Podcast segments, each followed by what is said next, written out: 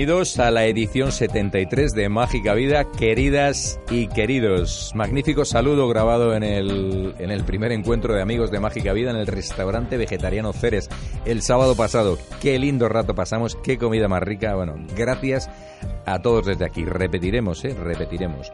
Estudios Goody en Madrid, Eva López en el control de sonido, la mágica tripulación para el programa de hoy con Sofía Martínez, Ángel Luis Álvaro y Javier Alfonso, el maestro de las ondas, nos acerca a la edición 72.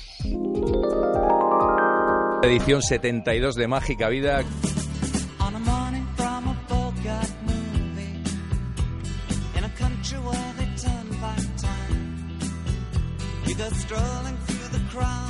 Escritor, terapeuta gestal, facilitador de talleres de desarrollo transpersonal. Hablamos de Alfonso Colodrón, todo un referente en el ámbito, como decimos, de las terapias. Bienvenido a Mágica Vida, Alfonso. Yo no sigo las pautas fijas. Yo he incorporado mm, pues una serie de después de la Gestalt, pues eh, el enneagrama es mm, podríamos decir que es un, mapa de personalidad, pero que fundamentalmente es algo es una vía espiritual.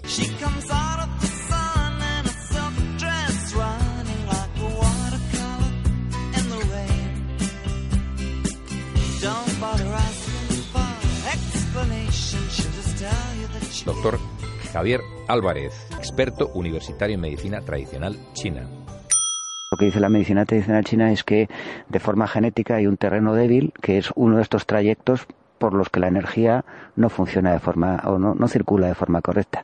Ese trayecto es un meridiano que circula por el lateral de la cabeza, dando casi 20 puntos de acupuntura en el, en el lateral de la cabeza, que es donde teóricamente y según los principios de la medicina tradicional china se estanca esta energía.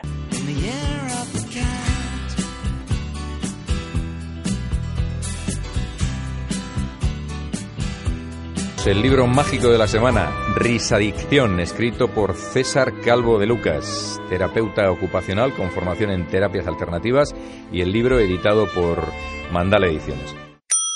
Va dirigido a todo aquel que quiera reír principalmente. Lo escribí mm, pensando en que la gente conociera todos los beneficios que tiene la risa, que es con lo cual a todo aquel que quiera profundizar un poquito más en, en la risa y saber los múltiples beneficios que conlleva reír.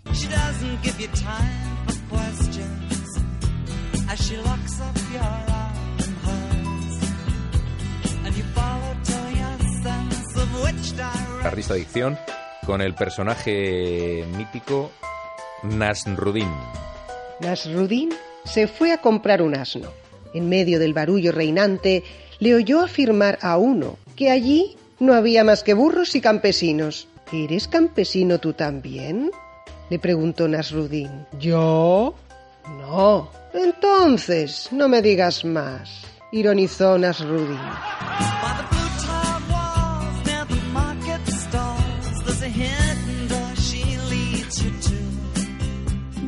Aprendí que se necesita mucho amor, inteligencia y paciencia para convivir con alguien.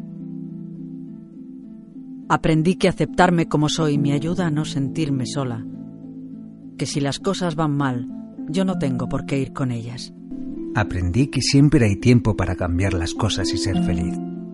Aprendí que ser amigo no es solo recibir, que nunca es tarde para decir la verdad por más dura que ésta sea. Aprendí que una sonrisa lo cura casi todo que puedes hacer disfrutar el día a alguien con un pequeño detalle y casi siempre no cuesta nada. Mágica vida. Una radio diferente.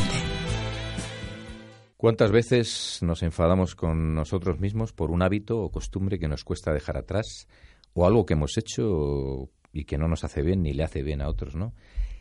He decidido respirar suavemente cada vez que me venga un sentimiento de culpa y simplemente ser compasivo conmigo. Por supuesto, tener el propósito de cambiarlo.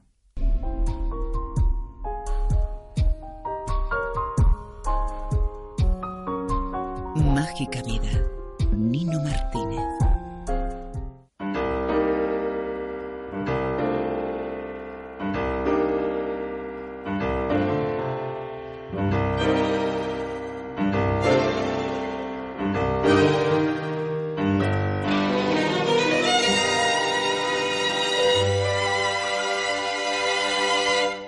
Nos hacemos eco de vuestros mensajes en Mágica Vida, la radio que te escucha. Cristina nos dice, acabo de escuchar la entrevista que le hiciste a Aitana. Me ha encantado. Yo también soy fan total de ella como actriz y como persona me encanta. Enhorabuena. Irina, en relación a la entrevista a la doctora Anantli Martínez, genial mujer y genial entrevista. Qué maravilla poder conocer a estas personas que son las únicas que ayudan a cambiar el paradigma. Muchas gracias por traer siempre lo mejor. Espero que pronto se publique su libro y sobre todo que la dejen desarrollar la planta que estoy segura podrá ayudar a miles de personas. Joselina, qué fantástica quedada, qué mágica vida y cuántas risas compartimos. Hola, hola Nino. Pues nada, he estado escuchando la entrevista con Alfonso, me ha encantado, me encanta cómo, cómo, lo llevas todo, está súper, súper bien.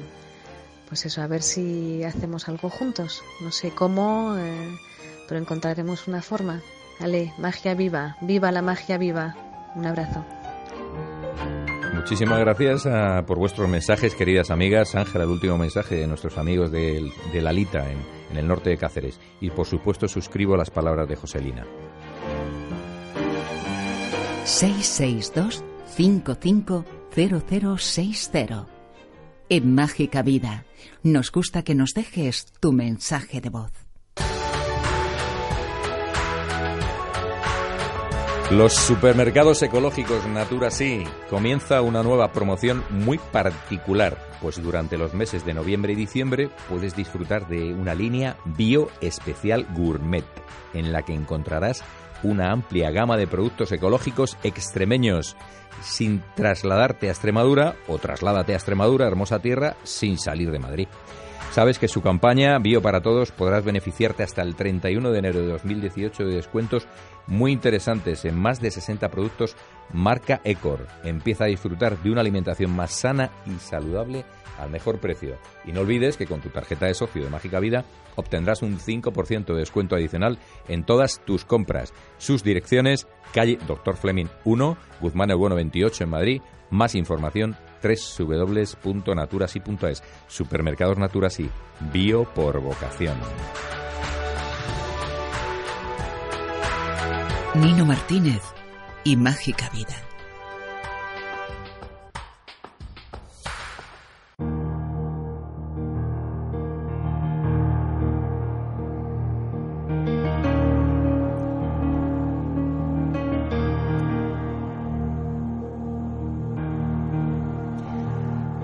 Damos paso a la entrevista principal. Nuestro invitado para el programa de hoy, el doctor Carmelo Vizcarra, es licenciado en medicina por la Universidad del País Vasco en 1979, especialista en medicina higienista y nutrición, máster en medicina homeoespagírica y terapia psicocorporal bioenergética, el currículum es bastante completo, la verdad, bueno, director médico del Centro de Salud ZUA-IZPE y actualmente director del curso de formación de Salud Vital y Medicina Integrativa en la UNED, en Vergara, en Guipúzcoa. Bueno, también es especialista en medicina antroposófica y richana, como digo, es muy extenso, así que vamos a dar entrada ya, vamos a darle la bienvenida. Bienvenida a Mágica Vida, doctor.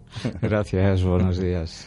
Eh, muchas gracias por hacer un hueco en tu visita a Madrid, que sé que andas que, andas con, poco tiempo. Es, un placer estar con vosotros aquí. Muchas gracias, igualmente. Bueno, eh, vamos a empezar por la medicina higienista. ¿Qué se entiende por medicina higienista? Bueno, la, palabra higiene viene de Igeia, que era la diosa griega del arte de curar a través del arte de vivir.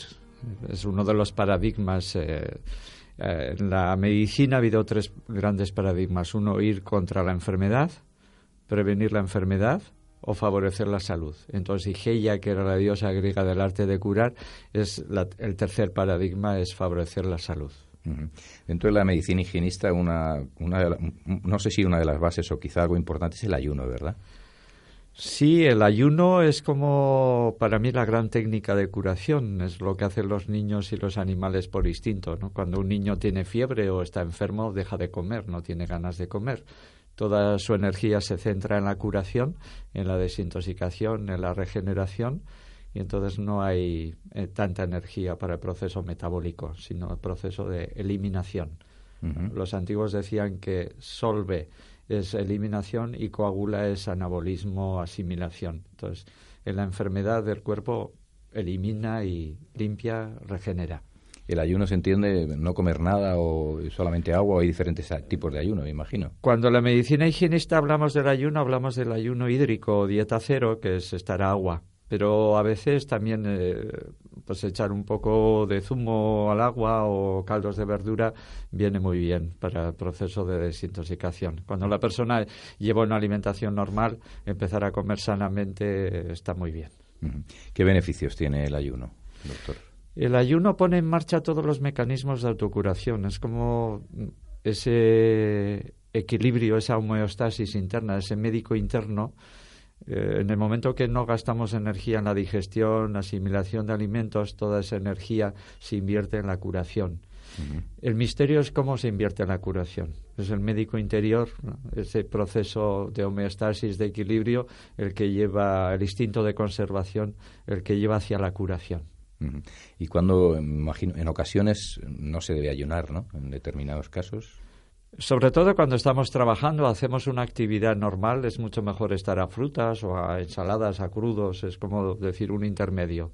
Eh, comerlo vivo. No solamente comemos calorías, que es un índice de cantidad, comemos especialmente calidad. Y la calidad está en la forma, el color de los alimentos y las energías sutiles que ingerimos con los alimentos y pero el, eh, en algún tipo en algún caso algún tipo de enfermedad que se padezca o algo así no es útil no es útil o no es aconsejable ayunar Sí, siempre que haya un catarro, una gripe, una bronquitis, una enfermedad aguda que nosotros preferimos llamar el crisis de desintoxicación.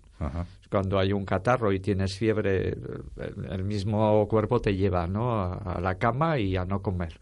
En Navarra solemos decir caldico y quietud. caldico y quietud. Sí, yo creo que lo decían nuestras abuelas, ¿no? Nuestras madres. Sí, en Navarra se dice mucho. Todos los eh, abuelos, abuelas de Navarra saben que cuando alguien está enfermo se mete a la cama, no comer, un caldito de verduras y al día siguiente o en día y medio ya están curados, ¿no?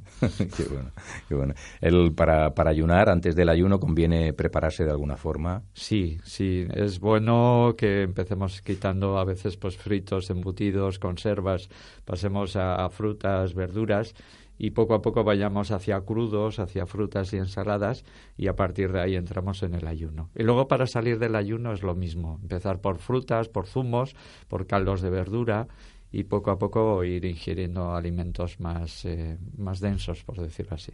Mm. Yo creo además, entonces el, ayuno realmente es, es, algo muy saludable ¿no? a realizar. Parece que hay algunos médicos, además del corte convencional, perdón, que se niegan a esto, ¿no? o que lo critican. El ayuno para mí es el camino olvidado hacia la salud.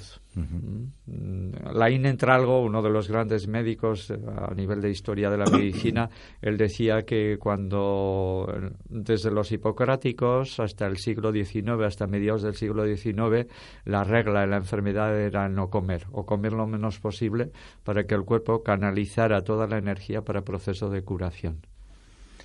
Bien, bien. Bueno, otra de tus especialidades y en el centro UAIZPE es la medicina antroposófica. ¿De dónde procede la medicina? Un poco para que la gente situara a mucha gente, que habrá gente que sepa lo que es, pero mucha gente, muchos, de nuestros oyentes, no, y por eso me gustaría que, te voy a hacer esta serie de preguntas para que, coloques en, situación.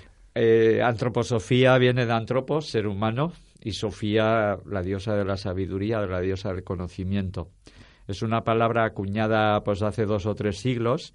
Lo que pasa es que luego lo actualiza Rudolf Steiner, que un poco dentro de la filosofía del concepto espiritual de la vida y del eh, lo científico espiritual que se conoce como antroposofía.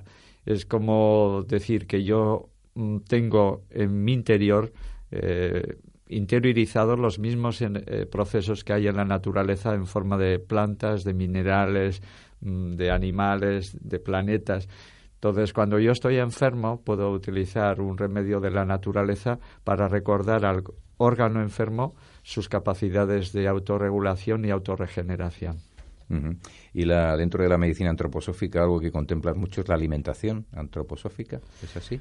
En el sentido de que cogemos de la naturaleza los procesos energéticos. O sea, nosotros no comemos tanto por calorías, sino comemos por forma, por color, y ese campo energético en espiral que hay en los alimentos es incorporado en nosotros ya por órganos muy sutiles que hay en nuestra propia boca El gusto de los alimentos ya nos está alimentando. Y ahora que hablas de la forma y el color de los alimentos, ¿y de qué forma, valga la redundancia, influye esto a la hora de comerlos? Pues, por ejemplo, mm, formas expansivas muy energéticas y llenas de agua son la calabaza o el melón o la sandía formas eh, contractivas y llena de minerales y procesos de vida energética en contracción, pues son las nueces, las avellanas, las almendras. En un futuro el médico sabremos aplicar en, los procesos de desenergetización, los alimentos más energetizantes, que son los que más contienen agua y se expanden, y en los procesos más de procesos minerales o procesos de el sistema neurosensorial que nosotros decimos del pensar, pues más los, las nueces, las avellanas, los frutos secos, que son minerales y que actúan desde el punto de vista de la nutrición antroposófica, estimulando el sistema neurosensorial. ¿Y el color? Color de las frutas o verduras? Pues el color desde el rojo de la remolacha roja hasta el violeta de la berenjena, pasando por el verde de la lechuga, eh, hay una información que todavía los médicos tenemos que descubrir.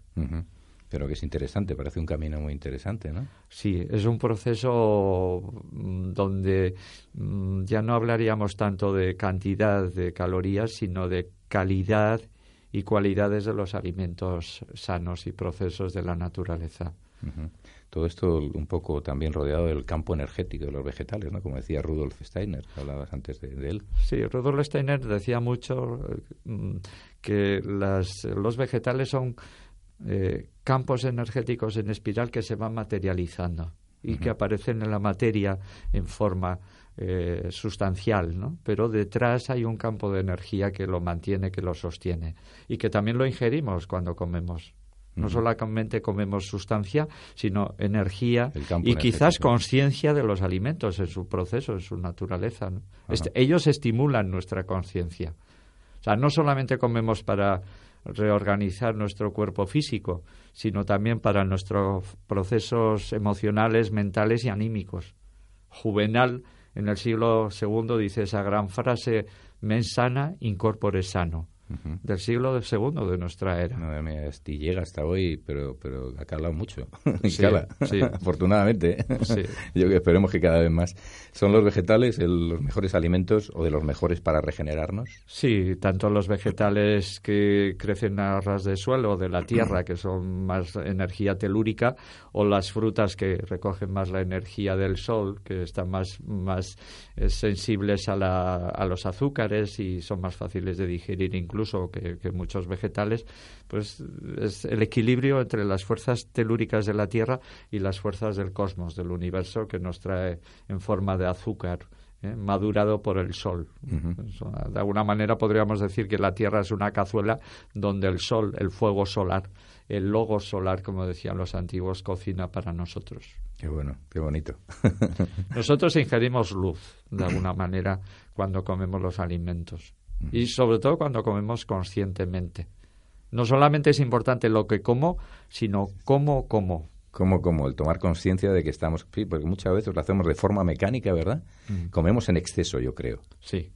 Las enfermedades hoy en día no son por comer de menos, sino por comer de más. O sea, tenemos enfermedades eh, de hiperconsumo y uno de los consumos mayores es consumir eh, alimentos sobre todo especialmente cuando las emociones, los sentimientos, los afectos no van bien. O sea, no comemos por hambre, sino por tapar emociones, por, por tapar desamores y desencuentros. Mm, ese es un capítulo y además, bueno, aparte y no tan aparte, ¿no? Las emociones que forman parte, forman parte e influyen mucho en la enfermedad, ¿no? Sí. Lo emocional para mí es lo que hace emocionante la vida, es lo que da calor y color a la vida lo que pasa es que muchas veces si no expresamos por la palabra, eh, lo hacemos por gestos corporales, lo hacemos por constitución o lo hacemos por síntomas de una enfermedad. Los síntomas de una enfermedad hablan de lo que yo no expreso, de lo que yo no digo, de lo que yo no hago. Ahora que hablas de enfermedad, que hablamos de enfermedad, uno de tus libros, La enfermedad, ¿qué es y para qué sirve? ¿Qué es la enfermedad para ti, Carmelo? La enfermedad para mí sería un mensaje del alma, del proceso interno, de todo el núcleo espiritual que hay en mí, en forma simbólica me está diciendo algo que no hago, que no expreso, que no digo. O sea, la enfermedad está hablando de mis sombras, de mis oscuridades, de mis inhibiciones, de mis represiones. Y según tú, tiene cuatro pilares, ¿no? Para liberar la enfermedad, llamémoslo así, ¿tiene cuatro pilares? Sí, para mí los cuatro pilares importantes son curar al cuerpo, desintoxicar, regenerar el organismo humano, armonizar las emociones, aquietar la mente y despertar la conciencia. Eh, principalmente empezaríamos el primero, despertar la conciencia, aquietar la mente, armonizar las emociones, curar, desintoxicar, limpiar el organismo humano a través de una alimentación y de factores de salud, contacto con la naturaleza, con la tierra, con los cuatro elementos. por este orden sería primero trabajar sobre las emociones, o, bueno, es empezar. Es empezar. Unos hemos empezado, yo empecé por la alimentación, cuando en medicina me di cuenta de que estaba estudiando mucho la enfermedad, los síntomas de la enfermedad, el tratamiento de la enfermedad. Y en cuarto de medicina yo me dije, ¿y dónde está la salud? Y, el estudio de la salud y, y, el estudio de los factores de salud. Entonces, de alguna manera nosotros recogemos energía de la tierra cuando comemos, recogemos energía del agua cuando bebemos, recogemos energía del aire cuando respiramos y recogemos la energía de la luz solar, de la luz y del calor del sol cuando estamos expuestos a esa radiación solar. El sol no es una bola de fuego, el sol es el alfa y el omega de toda la energía, conciencia, voluntad y amor en el sistema solar. Y esperemos que algún día lo, vemos, lo veamos así. Esperemos, esperemos. Los antiguos lo veían así. Era, Hemos eh, perdido mucho, mucha parte del conocimiento antiguo, ¿no? Sí. O de la conciencia, igual. Sí. sí, hemos hipertrofiado la mente pensante, la mente analítica, la mente de mente, muchas veces, y hemos olvidado las tres grandes capacidades de la mente consciente, que es imaginación, inspiración e intuición. En medicina antroposófica siempre contemplamos que cuando la mente entra en quietud, entonces aparece la imaginación, la inspiración y la intuición, que es la mente consciente, no la mente analítica. A lo que decías al principio de los niños, ¿no? Los niños, por intuición, dejan de comer o juegan o no sé, ¿verdad? Sí, sí. El niño pequeño se autorregula. ¿eh? Wilhelm Reich, otro de los grandes, el primero que inicia esa unidad cuerpo-mente, todas las enfermedades psicosomáticas en la explicación actual se iniciaron a partir de Wilhelm Reich. Wilhelm Reich siempre decía que el niño tiene capacidad de autorregulación que no le tenemos que enseñar a comer, no le tenemos que enseñar a andar, no le tenemos que enseñar a hablar, solamente facilitarle y no ponerle, ponerle trabas en ese proceso de autodesarrollo. Es la medicina reichiana, ¿verdad? De la, cual también eres. Eh, la terapia, terapia reichiana o de Wilhelm Reich es una de las grandes eh, donde eh, un poco explica cómo a través del cuerpo expresamos lo que no expresamos a través de la palabra. El lenguaje corporal eh, para un médico tiene que ser antes de un escáner, de una radiografía o de una resonancia magnética. Ver lo que el cuerpo no está indicando, lo que el cuerpo no está hablando, eh, es importante. O sea, el médico tiene que escuchar no solamente lo que la persona dice en la consulta, sino el médico especialmente tiene que escuchar lo que la persona se calla, lo que no dice, porque lo dice a través de los síntomas de la enfermedad. qué bien, qué bien. y hablando de los síntomas, hablando de los síntomas, parecen los tratamientos convencionales, en la medicina convencional, por llamarlo así, ¿no? Trata, se trata de quitar el síntoma, ¿no? ¿Hasta qué punto es eficaz esto? Es decir, hay síntoma, no hay síntoma, no hay enfermedad.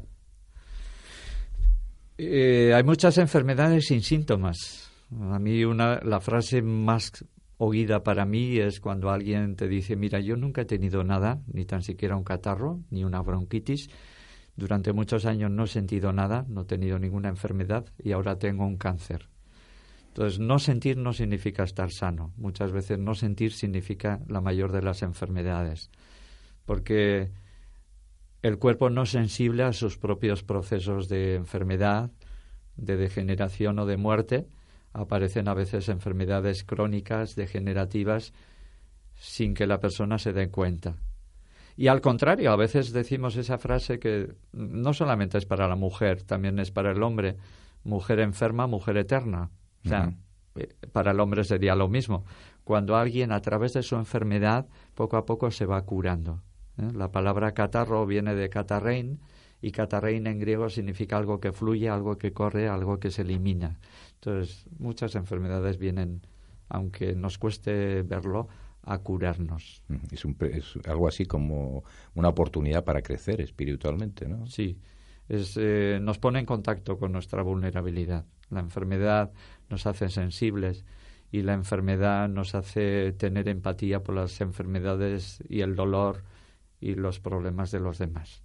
Solamente alguien que ha vivido en su propio proceso enfermedad física o emocional o, un poco angustias o miedos emocionales puede entender la, eh, pues ese proceso que últimamente afecta mucho a la gente miedo, depresión, ansiedad, angustia, insomnio. Mm. además ocurre, yo, yo veo muy a menudo eh, personas que, que normalmente están, utilizan las terapias naturales, las medicinas tradicionales, y cuando, no, no es una crítica, eh, sino un poco entenderlo también, ¿no? cuando les llega una enfermedad grave, además desgraciadamente estamos rodeados de muchísimo cáncer ahora, yo tengo varios amigos o amigas que, les está ocurriendo, pero personas que, que normalmente no, no recurren a las medicinas, a los fármacos convencionales, y cuando ocurre esto, se vuelcan se vuelcan o utilizan, hacen mucho uso, por ejemplo, de la quimioterapia. ¿Esto es debido al miedo o, Sí, la, enfermedad nos, nos, conecta con nuestros propios miedos y nuestras propias inseguridades. Entonces, sí que es importante que mm, todo tiene un lugar, ¿no? Por eso para mí me gusta ya hablar de medicina integrativa. La medicina convencional, sobre todo la medicina de urgencias, tiene su lugar, tiene su espacio.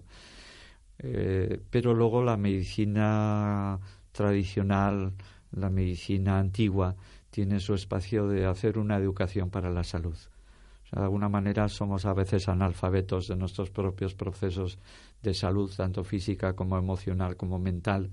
Y una educación para la salud es importante desde ya, desde la escuela. Mientras los, las facultades de medicina sean lugares donde se estudia la enfermedad y no se estudia la salud, ahí las ciencias de la salud todavía se tienen que desarrollar. ¿Y cuáles son las cualidades para ti de una persona sana? Bueno, en principio, en principio para mí mm, la primera cualidad que se me ocurre es la transparencia, ser lo que soy, ¿eh? ser como soy, no empezar a ser lo que los demás esperan de mí. Sea, la enfermedad, eso lo dice muy bien Oso, que es uno de los grandes personajes y de las grandes eh, personas que han venido a, a hacernos consciente de partes de nosotros que no vemos. Él dice que la enfermedad empieza cuando yo dejo de ser yo y empiezo a ser lo que los demás esperan de mí. Ese decalaje, ese desfase entre lo que yo quiero ser y lo que soy verdaderamente es una enfermedad. O sea, si yo pienso y siento de una manera y a la hora de hablar y de hacer hablo o hago algo que no tiene nada que ver con lo que estoy pensando y sintiendo, estoy enfermando. Y la enfermedad viene para que conecte con esa sombra que todavía yo no estoy expresando. La palabra enfermedad viene de infirmus, que significa algo que no está firme, algo que no está en equilibrio. Muy interesante. ¿eh? bueno, dentro del programa, una de nuestras secciones eh, se trata, se contemplan las enfermedades, se habla de alguna enfermedad en concreto y cómo se contemplan desde la medicina integrativa de la cual estabas tú hablando ahora. El, dentro de todas las personas que acuden a tu consulta, lo que más tratas, alguna en concreto que digas, pues mira, pues eh, yo diría en este momento enfermedades de la voluntad, enfermedades del movimiento, enfermedades de la acción. Estoy hablando de artrosis, artritis, enfermedades reumáticas, donde lo que yo pienso y lo que siento está en desfase con lo que yo hago y con lo que yo expreso. Y concretamente la inhibición de la acción, como decía Laborit, uno de los grandes científicos, cuando yo quiero expresar algo y no lo digo, cuando yo quiero hacer algo y no lo hago, mi cuerpo se bloquea, se tensa y aparece lo que Wilhelm Reich llamó acorazamiento muscular. Mi tensión muscular, mi inhibición de la acción, mi represión del movimiento y de la palabra produce alteraciones en las articulaciones. El ser humano es un ser articulado, presto para el movimiento, presto para la expresión. Y si no nos movemos, si no lo hacemos, si no expresamos, aparecen enfermedades reumáticas, por ejemplo que quizás sería esta la forma, en este caso de las enfermedades reumáticas, de, afrontar la enfermedad, este tipo de enfermedades desde el punto de vista integrativo, al margen de, otro tipo, fitoterapia, homeopatía, etcétera, ¿no? Sí, por ejemplo, el movimiento, la expresión. Yo considero que muchas veces el cuerpo tiene que expresar y, y a veces no expresa lo que estamos pensando y sintiendo o intentamos expresar lo contrario de lo que estamos pensando y sintiendo. Entonces ese desfase entre lo que pienso, siento y lo que yo hago, hablo, eh, se traduce en forma de enfermedad.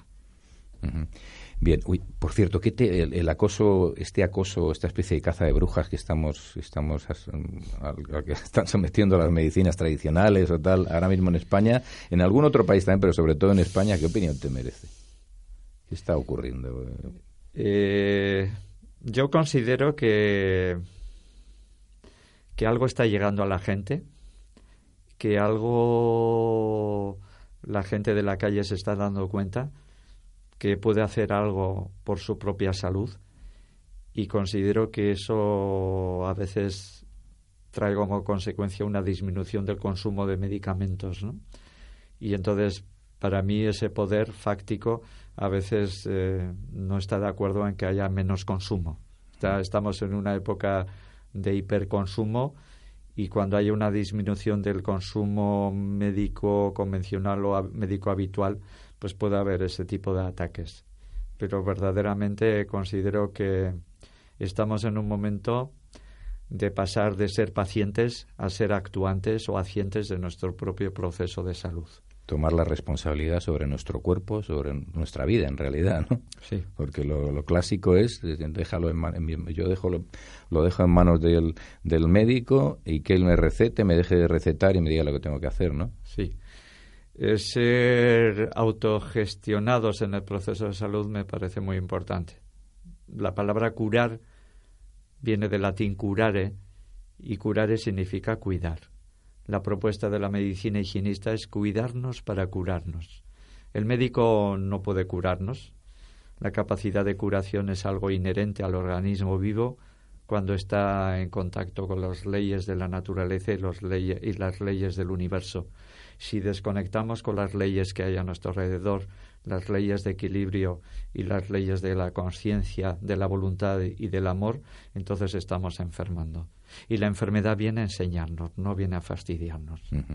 Y qué frase más bonita, cuidarnos para curarnos. Que el médico, al fin y al cabo, nos ayude, entre, también en ese proceso de ayuda, ¿no? Pero no...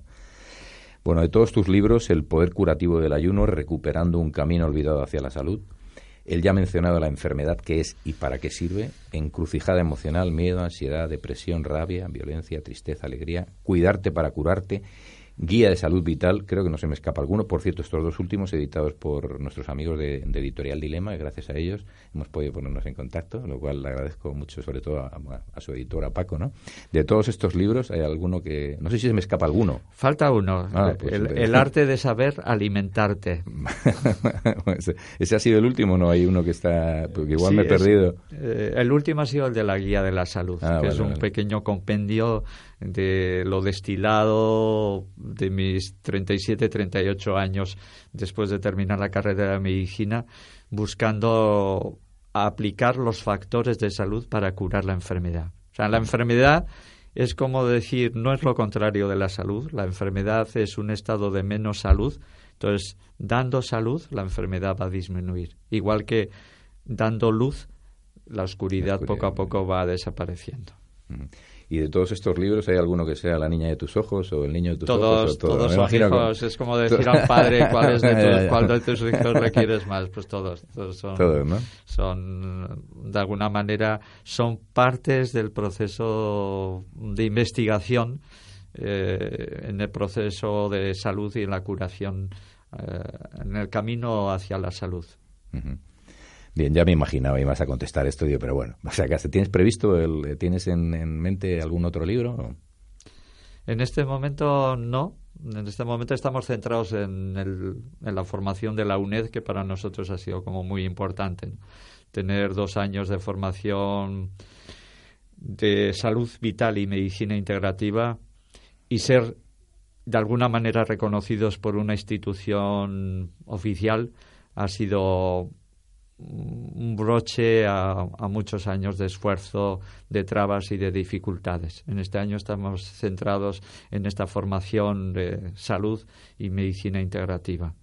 No, no, sí, además te, felicito por ello. Yo creo que es casi un hito, ¿no? Que, un organismo oficial relacionado con la medicina reconozca esto y te, ofrezca la posibilidad de, realizar este curso de formación. Sí, sí, sí. Mm. Eh, han apostado por por ciencias de la salud, no tanto luchar contra la enfermedad, sino el estudio de la salud y los factores que lo hacen posible.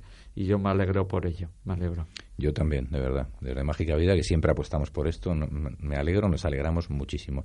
Bueno, recuérdanos, por favor, vuestra página web o información. Bueno, vas a estar en Biocultura, para la gente que lo escuche, vas a estar en Biocultura, que no se me olvide decirlo, impartiendo una charla, ¿verdad? Una conferencia, una charla. Sí, el sábado por la tarde, a las 5 de la tarde, tengo una charla que me quedé muy a gusto con el título es autogestión de la salud en tiempos revueltos. Un buen título, se me ocurrió el título, digo, perfecto. y el domingo a las 3 del mediodía sobre el ayuno, que es uno de los platos fuertes, por decirlo así, eh, de, nuestro, de nuestro menú, ¿no? Sí, sí, lo sé, lo sé. Y recuerdan, por favor, vuestra página web o donde puede ponerse o ver más información. Sí, la página web es suaispe.com Z-U-H-A-I-Z, P de Pamplona E. Suaizpe significa bajo el árbol. Suaizpe.com es nuestra página web. ¿eh? Pues os animo a visitarla porque además cuando entras, te lo digo de corazón, es como muy cercana. Bueno, me alegro. con mucha humildad, que yo creo que es uno de los valores mejores del ser humano, que es lo que tú transmites.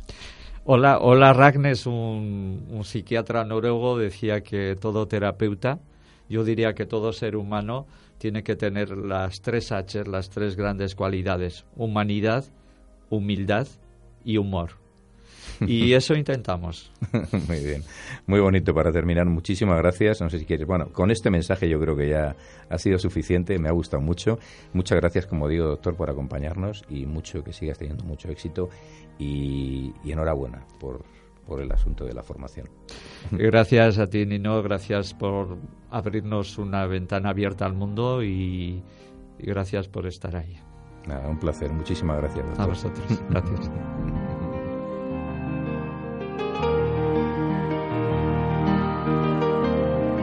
Mágica Vida, una radio diferente.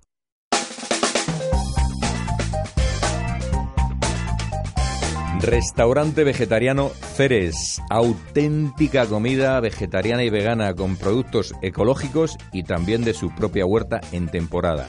Cocinados a fuego lento, con muchísimo cariño, como si estuvieras en casa, os lo garantizo. ¿Y el menú, amiga Nerea? El menú Incluye un primero, un segundo, el postre, el pan y la infusión. Está de lunes a viernes a 10.50, un precio muy asequible. Luego tienes los sábados con otro menú un poquito más especial por ser sábado a 13 euros. Y que estaremos encantados de que vengáis a conocernos si no nos conocéis ya. Puedes reservar en el número de teléfono 91 553 7728 la calle Topete 32, en la zona de Cuatro Caminos, en Madrid. Y ya sabéis, para nuestros socios de Mágica Vida, un 5% de descuento cada vez que vayas.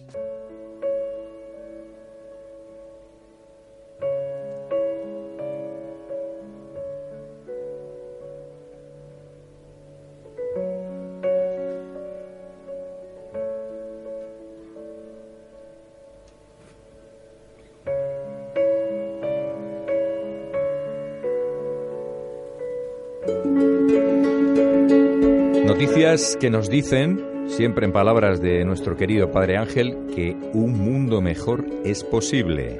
¿Por qué Finlandia tiene la mejor educación del mundo? la escuela es totalmente gratuita. Te apoyan mensualmente. En las escuelas finlandesas no se usa uniforme y puedes vestirte como quieras. No hay exámenes de ingreso, solo te piden las ganas de estudiar. Si estudias la secundaria o la universidad, el Estado te apoya con 125 dólares por mes.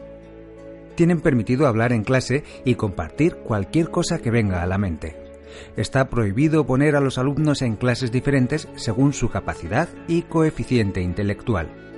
Nadie va a la escuela antes de los 7 años. Los alumnos califican a sus profesores y en caso de no ser buenos les quitan de sus puestos. Nunca se les da más de media hora para hacer deberes. En caso de ser bueno en un deporte te asignan un entrenador personal. Los estudiantes eligen el menú de la semana y pueden comer dos veces postre. La formación se lleva a cabo en un ambiente relajado. Cada niño se sienta donde quiera. El patio de juego está muy bien equipado para que los niños de diferentes edades puedan divertirse. Los exámenes pueden hacerse en equipo. Si un estudiante hace bullying o vende drogas, es expulsado y no hay vuelta atrás. Cada sala tiene tres profesores para 20 estudiantes. La escuela empieza después de las 10 de la mañana, ya que el cerebro no es totalmente funcional antes de esa hora. Está prohibido llevarse de tarea a casa.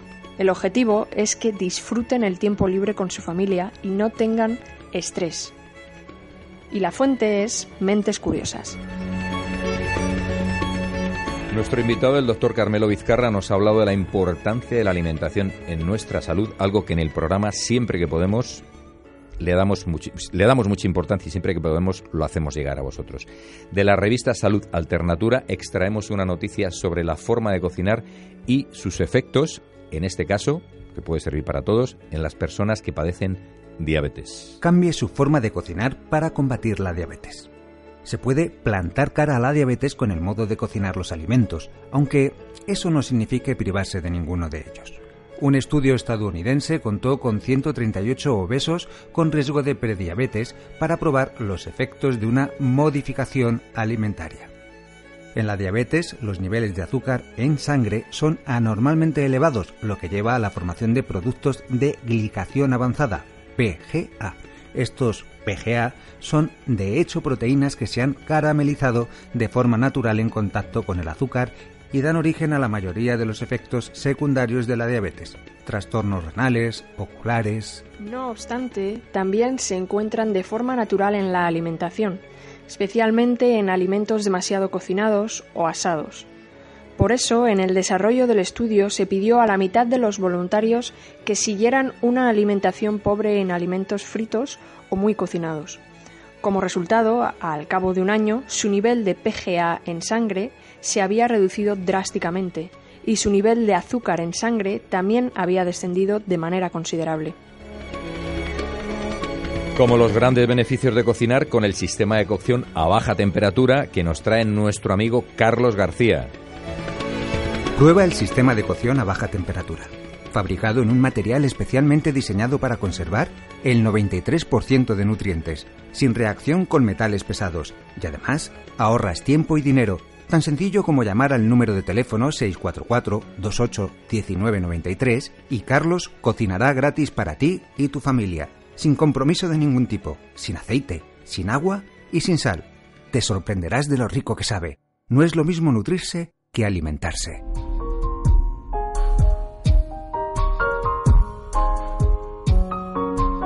Mágica Vida. Nino Martínez.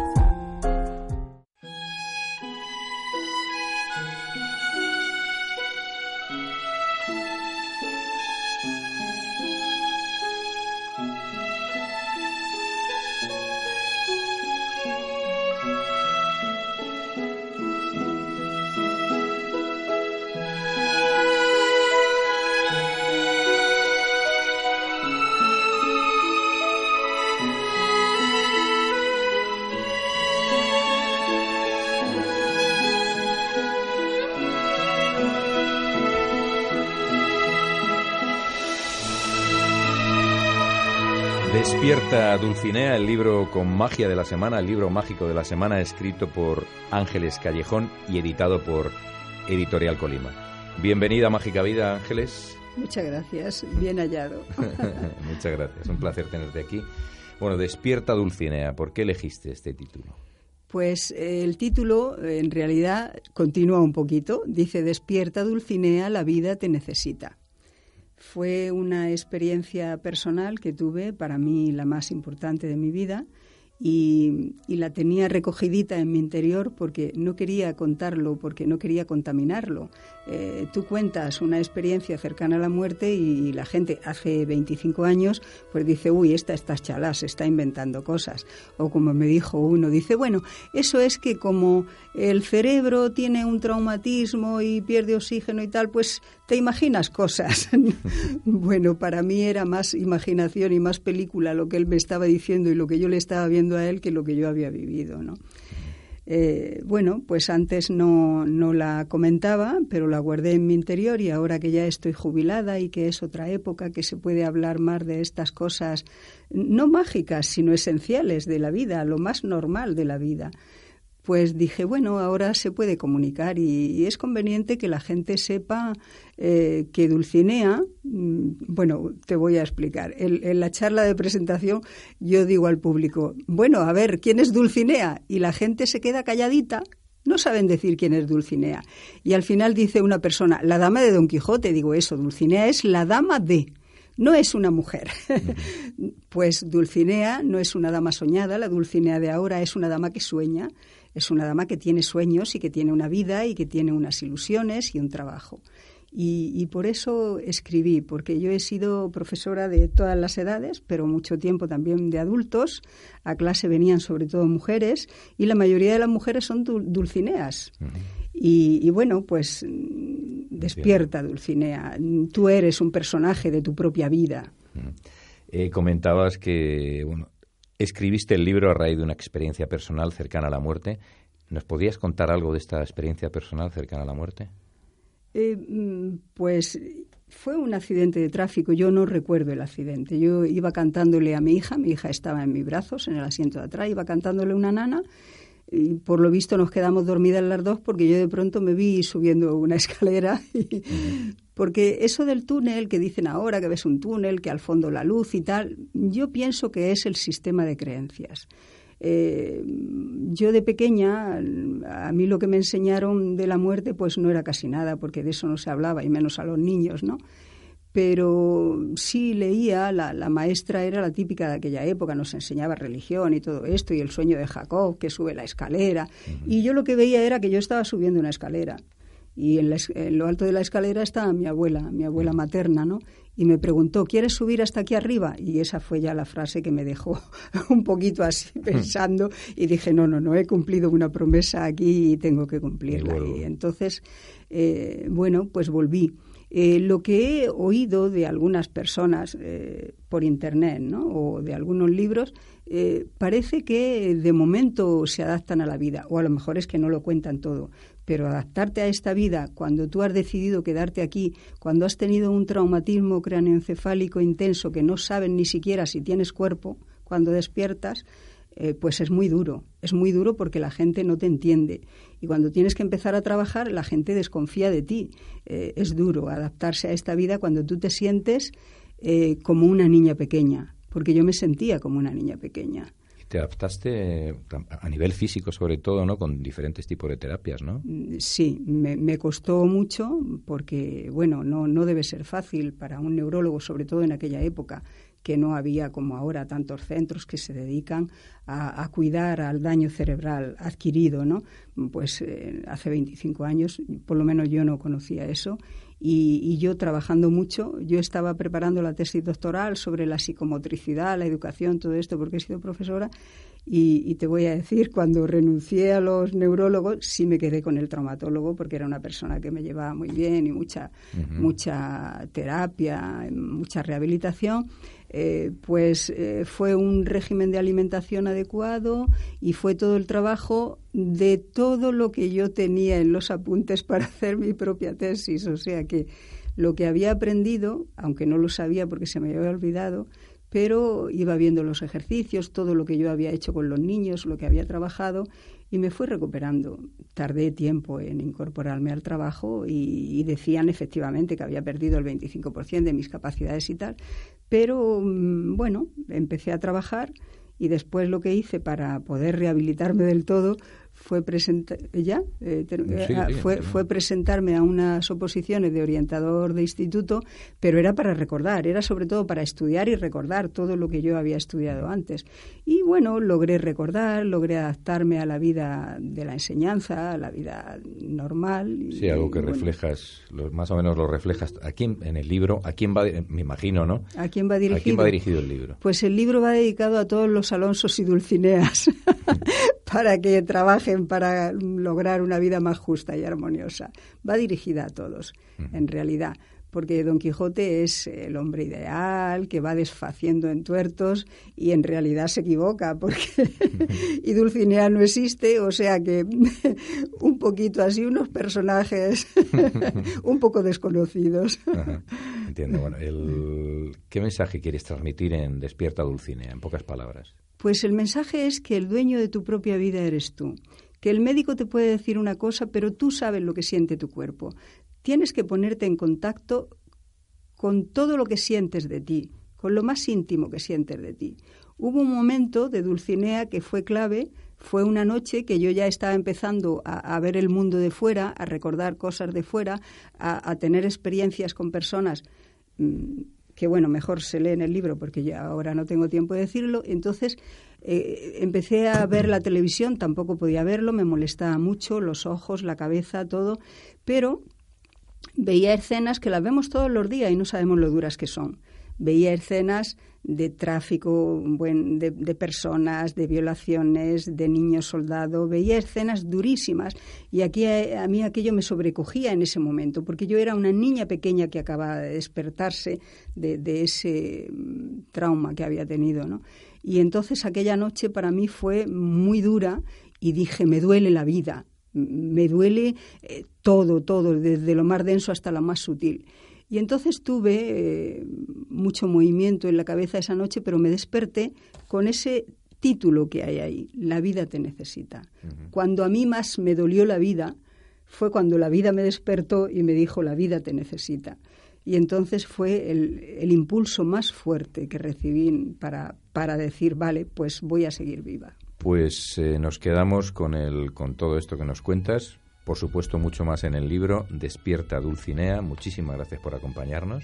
Gracias a ti. Y a os recordamos que este libro, como, como todos los libros de Colima Books, Editorial Dilema, Mandala Ediciones Sumatra eh, y otras editoriales, como pueden ser La Libre de Marzo, los podéis adquirir a través escribiéndonos un correo electrónico a mágicavidarm.com o en el teléfono 662 550060 y recordad con un 5% de descuento para nuestros socios de Mágica Vida Radio. Muchísimas gracias Ángeles por acompañarnos. Gracias a ti, a vosotros, por todo el trabajo que hacéis y por haberme permitido que hable. Un placer.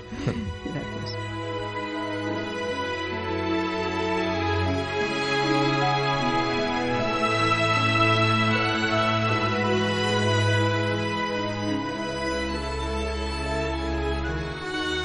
Mandala Ediciones que nos ofrece libros, música y vídeos para la difusión de la medicina natural, la ecología y el crecimiento personal. Mandala Ediciones, mandalaediciones.com, teléfono 91 755 38 77. Bonita y maravillosa es la risa, que ya nos lo comentaba en, la entrevista principal nuestro, nuestro querido doctor Carmelo Vizcarra. Recuerdo hace mucho tiempo, cuando vivía en casa de una amiga, por circunstancias en las que yo precisamente no estaba muy bien, eh, debido a un trauma que, que tuve, mi amiga María del Campo, médico homeópata, llegó un día y me dijo, tienes que colocarte un bolígrafo entre los, entre los dientes para provocar el movimiento, el gesto de la risa. Los, músculos creo que son orbiculares. En fin, vamos con un cuento de Nasruddin que nos hace reír. El personaje mítico Nasruddin. Dice así. Al mulá Nasruddin le concedieron una entrevista en una compañía naviera. El director le dijo, Nasruddin es un trabajo peligroso. Algunas veces el mar se embravece. Si estás en medio de una gran tormenta, ¿qué harías con tu barco? Narudín contestó, ningún problema, simplemente bajaría el mecanismo de defensa que tienen todos los barcos, pesas y enormes lastres, para mantener el barco estable incluso en medio de una gran tormenta. ¿Y si viene otra gran tormenta? Le preguntaron de nuevo, le preguntó de nuevo, pues ningún problema, volveré a bajar otro gran lastre. Vamos a ver, ¿y si viene una tercera tormenta, qué harías? Y contestó Narudín, ningún problema, más lastre. El director, que ya no sabía qué hacer con aquel hombre, le preguntó, ¿se puede saber de dónde sacas tanto lastre? A lo que contestó Narudín, ¿y se puede saber de dónde saca usted todas esas tormentas?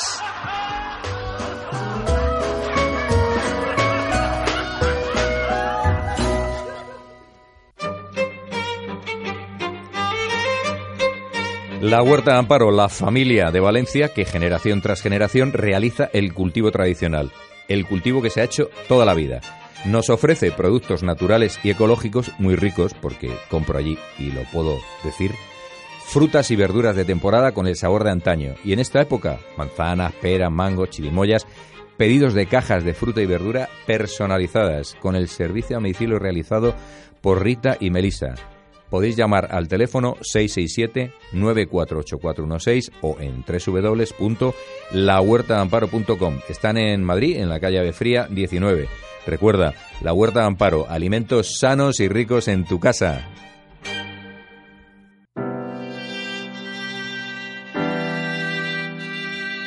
Si te apetece disfrutar de un verdadero masaje de la milenaria medicina ayurveda de la India, relajante para armonizar todo tu ser, con aceites naturales, llama al número de teléfono 91 591 6732 o 670 352335. Centro Terapia Secreto. Belleza y salud holística. En Madrid, calle Viriato 65.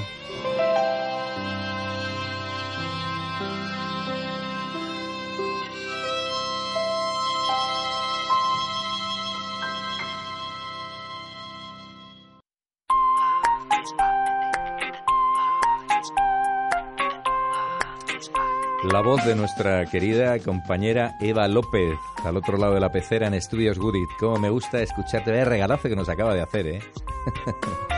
Bueno, no nos olvidamos del espacio para nuestros socios. Recordad que hemos creado en Facebook el grupo Socios, Mecenas y Colaboradores de Mágica Vida, en el que podéis formar parte si lo deseáis.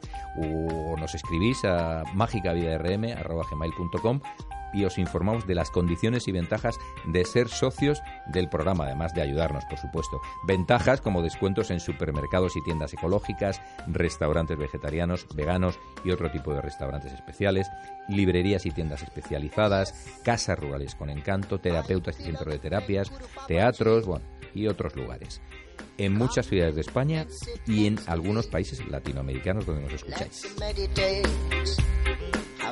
En menos de un año y con un intenso recorrido, Mágica Vida ha conseguido que muchas personas confíen en anunciarse en su espacio.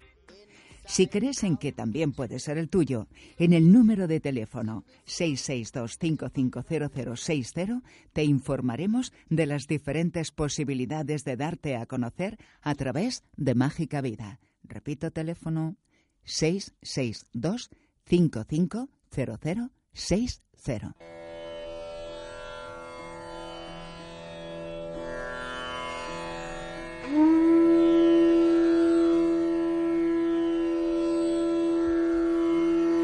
Vamos concluyendo el programa de hoy con un cuento del libro 101 cuentos clásicos de la India de nuestro queridísimo amigo Ramiro Calle. Esta vez en la voz de Ángel Luis, que como habéis escuchado muchas veces es coach y formador y está especializado en talleres de habilidades para mejorar la empleabilidad para todo tipo de edades. Además en, gestiones de estrés, gestión de cambios personales y desarrollo profesional, angelcoach.es y Ángel Luis Álvaro Álvarez en Facebook. Un yogi al borde del camino. Era un yogi errante que había obtenido un gran progreso interior. Se sentó a la orilla de un camino y de manera natural entró en éxtasis. Estaba en tan elevado estado de conciencia que se encontraba ausente de todo lo circundante. Poco después pasó por el lugar un ladrón y al verlo se dijo Este hombre, no me cabe duda, debe ser un ladrón que tras haber pasado toda la noche robando, ahora se ha quedado dormido. Voy a irme a toda velocidad, no vaya a ser que venga un policía a prenderle a él y también me coja a mí. Y huyó corriendo. No mucho después, fue un borracho el que pasó por el lugar. Iba dando tumbos y apenas podía tenerse en pie. Miró al hombre sentado al borde del camino y pensó, Este está realmente como una cuba. Ha bebido tanto que no puede ni moverse. Y tambaleándose, se alejó. Por último pasó un genuino buscador espiritual. Y al contemplar al yogi, se sentó a su lado, se inclinó y besó sus pies. El maestro dice, así como cada uno proyecta lo que lleva dentro, así el sabio reconoce al sabio.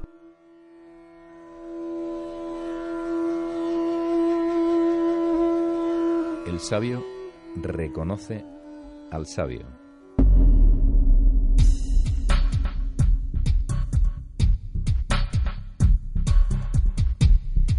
Eva López y Jorge Maldonado de Estudios Goodit, muchísimas gracias compañeros. Gracias a nuestros entrevistados y entrevistadas, doctor Carmelo Vizcarra, Ángeles Callejón, a nuestros amigos y colaboradores, Sofía Martínez, Ángel Luis Álvaro, Álvarez, Editorial Colima, Paco de Editorial Dilema, Fernando Cabal, Vidiana Vasco, los músicos Juan Antonio Simarra, Andreas Petwich, Santi Camus y, cómo no, a nuestros patrocinadores y anunciantes Supermercados Ecológicos Naturasí, Carlos García, La Huerta Amparo, Restaurante Vegetariano Ceres, insisto, qué comida más rica. Se puede comunicar el conocimiento, mas no la sabiduría. Podemos hallarla, vivirla, orar maravillas por su medio, pero no comunicarla ni enseñarla. Siddhartha, novela de Hermann Hesse. Nos vamos con una preciosa canción de la película peruana El Sistema Solar, que recomiendo con muchísimo cariño. Qué maravilla de película. cómo toca, en fin, cómo mueve. El título, Buenos días, caballero. Gracias por escucharnos, queridas partículas de sabiduría.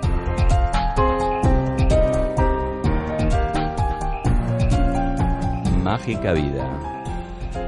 Mágica Vida. En radiomandalaonline.com en radiomandalaonline.com.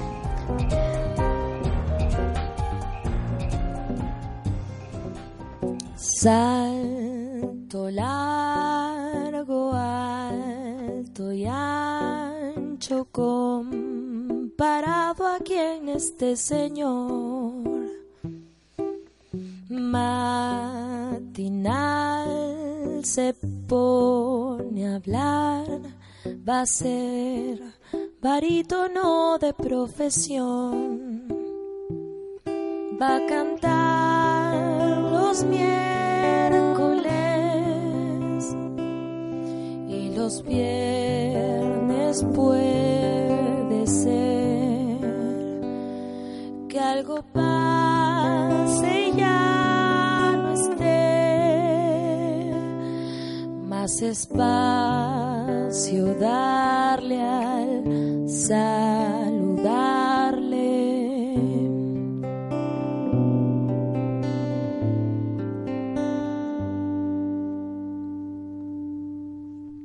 Condensada leche amarga, tres de la mañana en estupor. Maridamos vino y pan y carne y sangre en medio del salón. Desmontar la habitación y apretar los dientes. Imaginar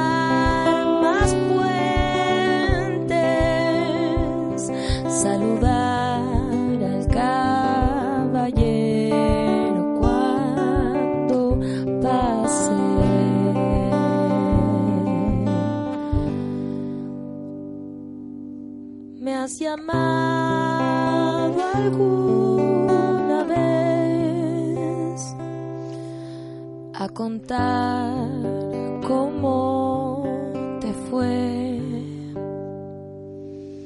Que me busques si